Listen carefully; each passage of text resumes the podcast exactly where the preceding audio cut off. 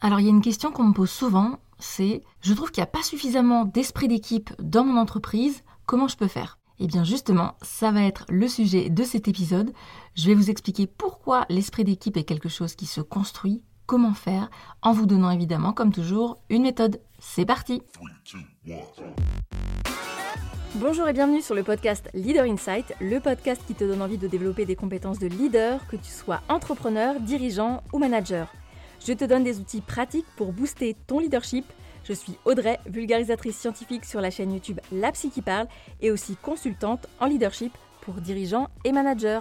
Ma mission, c'est de partager avec toi ma passion pour la psychologie appliquée au leadership et au management. Alors j'espère que dans ce podcast, tu trouveras ce que tu es venu chercher et bien plus encore.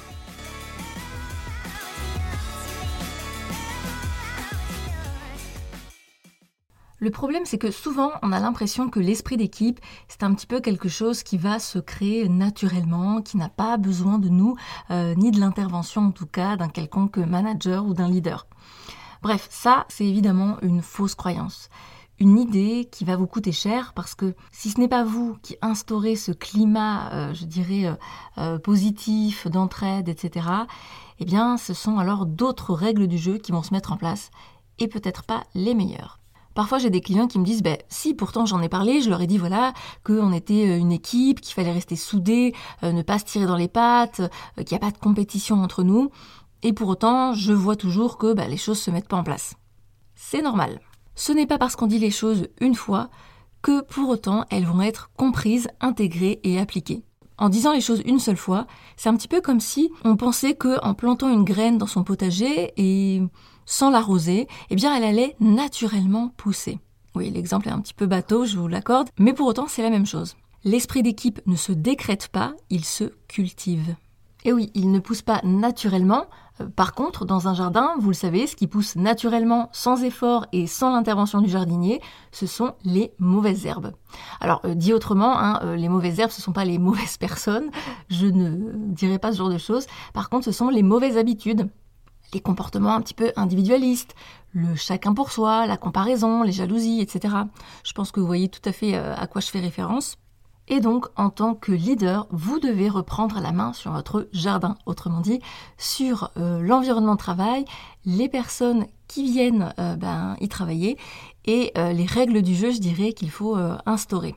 Alors depuis tout à l'heure, je parle, je parle, mais je vous ai toujours pas donné en fait l'ingrédient secret, ou devrais-je dire l'engrais secret, pour faire pousser de belles plantes dans votre jardin. Oui, on est vraiment sur une métaphore euh, du jardinage, je ne sais pas pourquoi, c'est ce qui m'inspire. Ce que je voulais vous dire, c'est que euh, cet ingrédient secret, il a un nom. Et c'est ce qu'on appelle en psychologie la sécurité psychologique.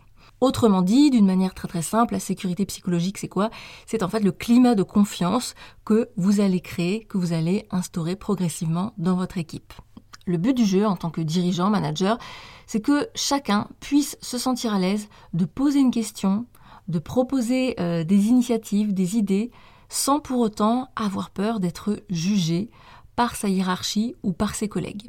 Et si je vous en parle, c'est bien évidemment parce qu'il y a des études qui montrent que ce qui différencie les équipes qui fonctionnent plus ou moins bien des équipes qui fonctionnent extrêmement bien et qui performent, eh bien c'est justement la sécurité psychologique. Et donc maintenant, comment faire pour créer un climat de confiance dans votre entreprise?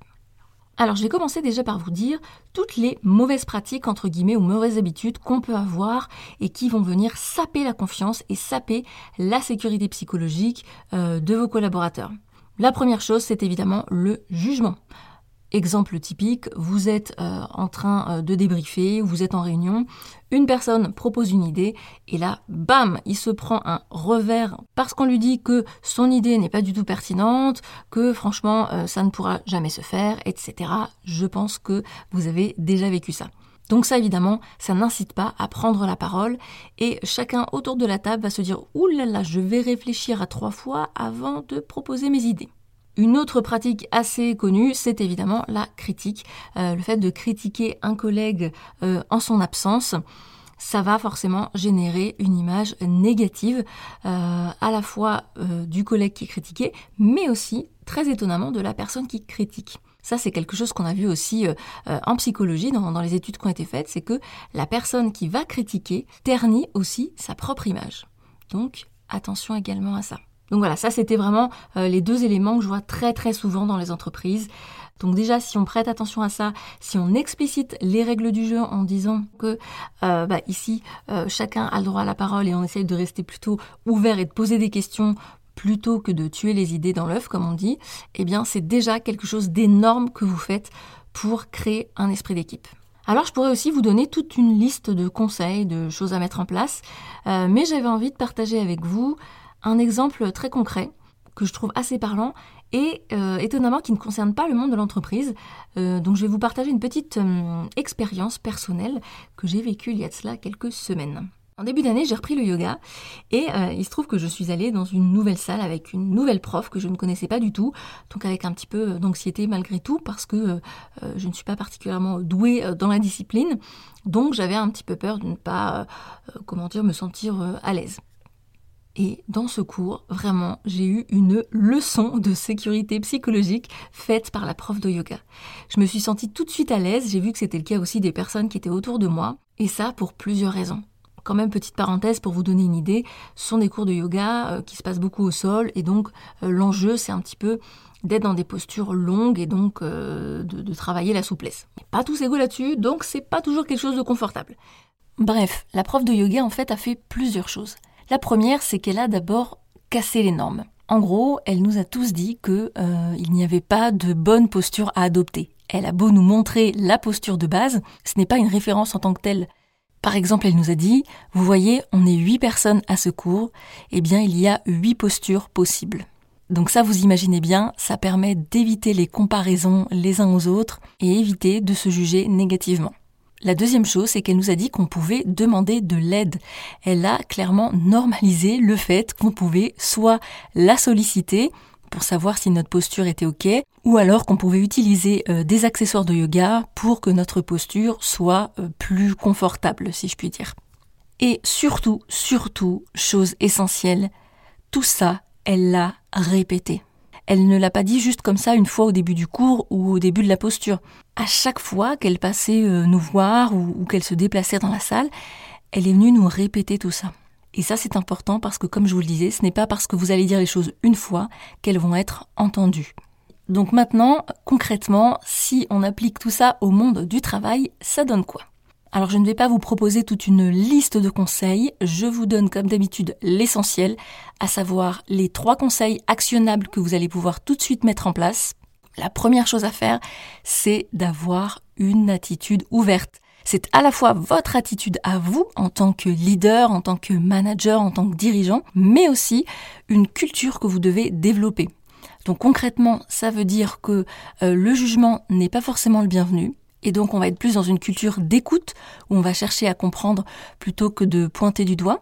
La deuxième chose, c'est d'encourager l'expression, encourager la parole, euh, partir à la recherche des feedbacks, inciter votre équipe à vous poser des questions, à se poser des questions, mais également évidemment à demander de l'aide, en rappelant que l'aide c'est quelque chose plutôt de normal et qu'on ne va pas gagner des points à la fin de la journée ou de l'année euh, parce qu'on n'aura pas demandé d'aide. Non, il n'y a pas de diplôme pour les gens qui ne demandent pas d'aide.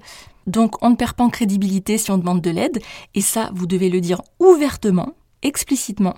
Et il y a un dernier point qui va vous paraître peut-être assez étonnant, je dirais, parce que c'est pas forcément quelque chose de très intuitif. Mais si vous écoutez les podcasts depuis un petit moment, vous savez que l'être humain est plutôt contre-intuitif dans sa manière de fonctionner. Et ce conseil, c'est de montrer votre vulnérabilité. Parlez de vos erreurs, parlez des moments où vous avez euh, changé d'avis, vous avez changé d'opinion, vous étiez persuadé de quelque chose et finalement vous vous êtes trompé, eh bien n'hésitez pas à partager ça avec votre équipe. Pourquoi? Eh bien parce que ça va avoir un impact direct sur l'image que vous allez leur envoyer. Première chose, c'est que ça va vous donner un aspect beaucoup plus euh, humain auprès de vos collaborateurs. Donc vous allez renforcer la connexion, la proximité avec eux.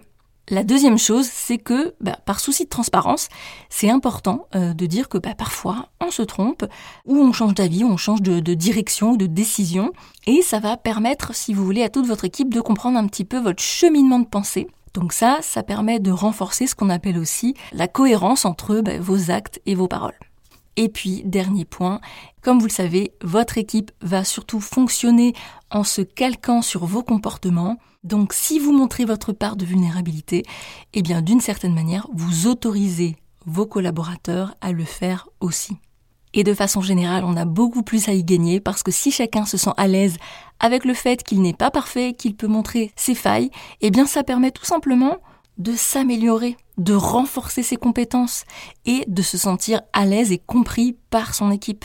Puisque je vous le rappelle, nous sommes avant tout des êtres humains et pas des robots. Donc si on résume les trois conseils, Première chose, restez ouvert et cultivez ce climat d'ouverture. Deuxième chose, encouragez l'expression, la recherche de feedback et la demande d'aide. Et dernier point, montrez votre part de vulnérabilité et invitez vos collaborateurs à en faire de même. Maintenant, si vous appliquez tout ça, il y a de très très très grandes probabilités pour que votre équipe se sente en confiance, pour que vous ayez créé une ambiance de travail qui soit à la fois sereine mais aussi stimulante et qui va donner envie à votre équipe de collaborer ensemble, de travailler avec vous et aussi de rester dans votre entreprise. J'espère que cet épisode vous aura plu, qu'il vous aura apporté des choses concrètes que vous allez pouvoir mettre en place. Si vous mettez tous ces conseils en application, euh, n'hésitez pas à me le faire savoir. J'aime bien avoir vos retours, c'est toujours chouette euh, de savoir les conseils que je vous donne ici vous sont utiles, vous aident concrètement. Donc ça, vous pouvez le faire en venant me voir sur mon nouveau compte Instagram. Et oui, j'ai décidé de créer un compte spécial qui s'appelle tout simplement Audrey-du-bas Ginisti. Je vous mets le lien en description euh, de ce podcast parce que souvent on fait une petite faute d'orthographe à mon nom, donc ce n'est pas grave, mais je vous mets le lien comme ça vous n'aurez qu'à cliquer et vous abonner et peut-être venir me voir pour discuter ensemble. Je vous remercie encore d'avoir écouté ce podcast jusqu'au bout. Et bien sûr, si vous l'avez apprécié, vous pouvez mettre 5 étoiles sur la plateforme de votre choix et un petit commentaire si vous êtes sur Apple Podcast, parce que c'est toujours super d'avoir vos retours et c'est une façon aussi de m'aider à faire grandir ce podcast et à le faire connaître. Donc je vous remercie encore et je vous dis à très bientôt.